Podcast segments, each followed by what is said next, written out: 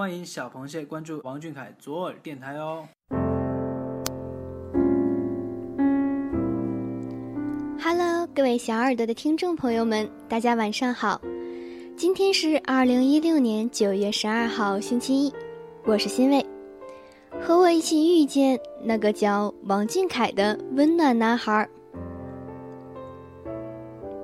盛夏的炎热持久不散，让我们不禁回想起二零一四年的夏天，在宝岛台湾拍摄的 TFBOYS 偶像手记，回忆起那个活泼可爱的奶团子王俊凯。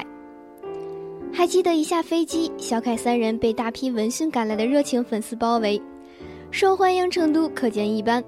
面对这么多热情似火的台湾粉丝，我们小凯在采访中表示道。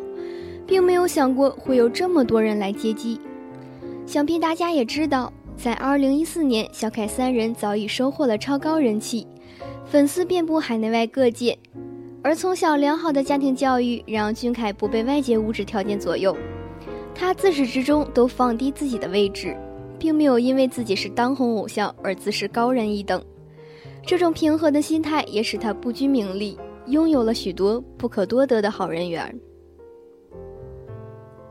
随后，俊凯一行人来到了周董的餐厅，映入眼帘的是拍摄电影《熊猫人》中的蝙蝠车。和所有这个年纪的大男孩一样，酷炫拉风的蝙蝠机车大概也是俊凯眼中再中意不过的大玩具吧。男孩子的天性在这一瞬间得到了释放，真实的他才是我们眼中的他呀。在用餐过程中，俊凯也有幸和魔术师请教了扑克牌读心术。尽管经过一次 NG，小凯依然临危不乱，从容完成了魔术表演，还得到了魔术师的赞赏。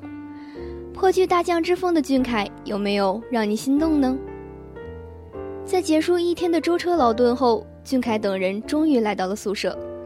刚一进门，俊凯的目光被干净整洁的屋子吸引了。他正打算迈脚，突然好像意识到了什么，提醒队友们先把鞋脱了再进来，以免弄脏地板。从这样一个小细节便可以看出一个人的品性和素养，细心体贴、无微不至的关怀，也是小凯带给旁人的真切感受吧。最容易被人忽视的细节，往往是最打动人心的地方。拥有着小凯细腻温柔的我们，真的很幸福。那么今天的节目到这里就要告一段落了，让我们一起和亲爱的小凯道一声晚安，大家晚安。小凯，晚安。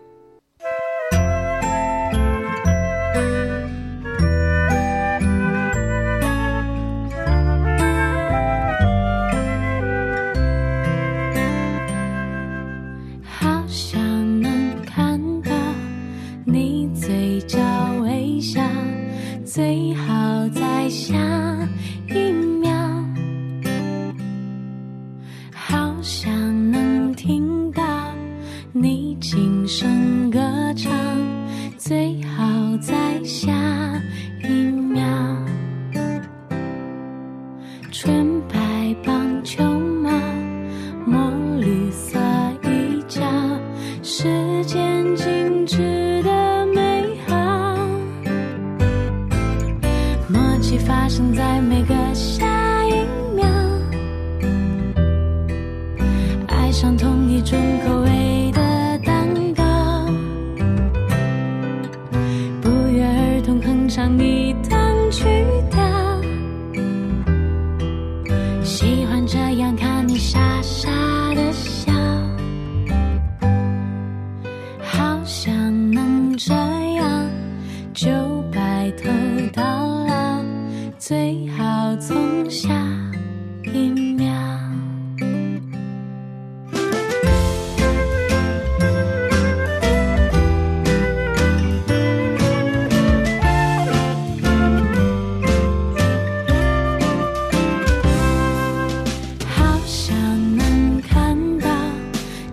嘴角。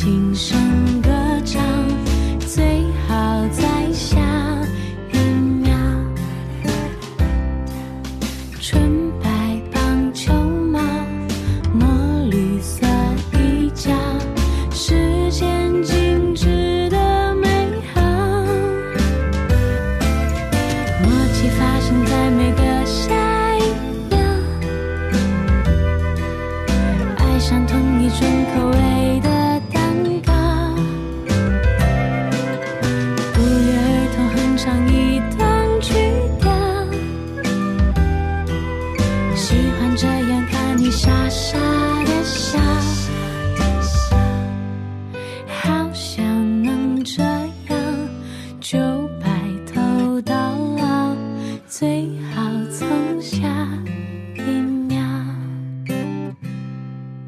最好从下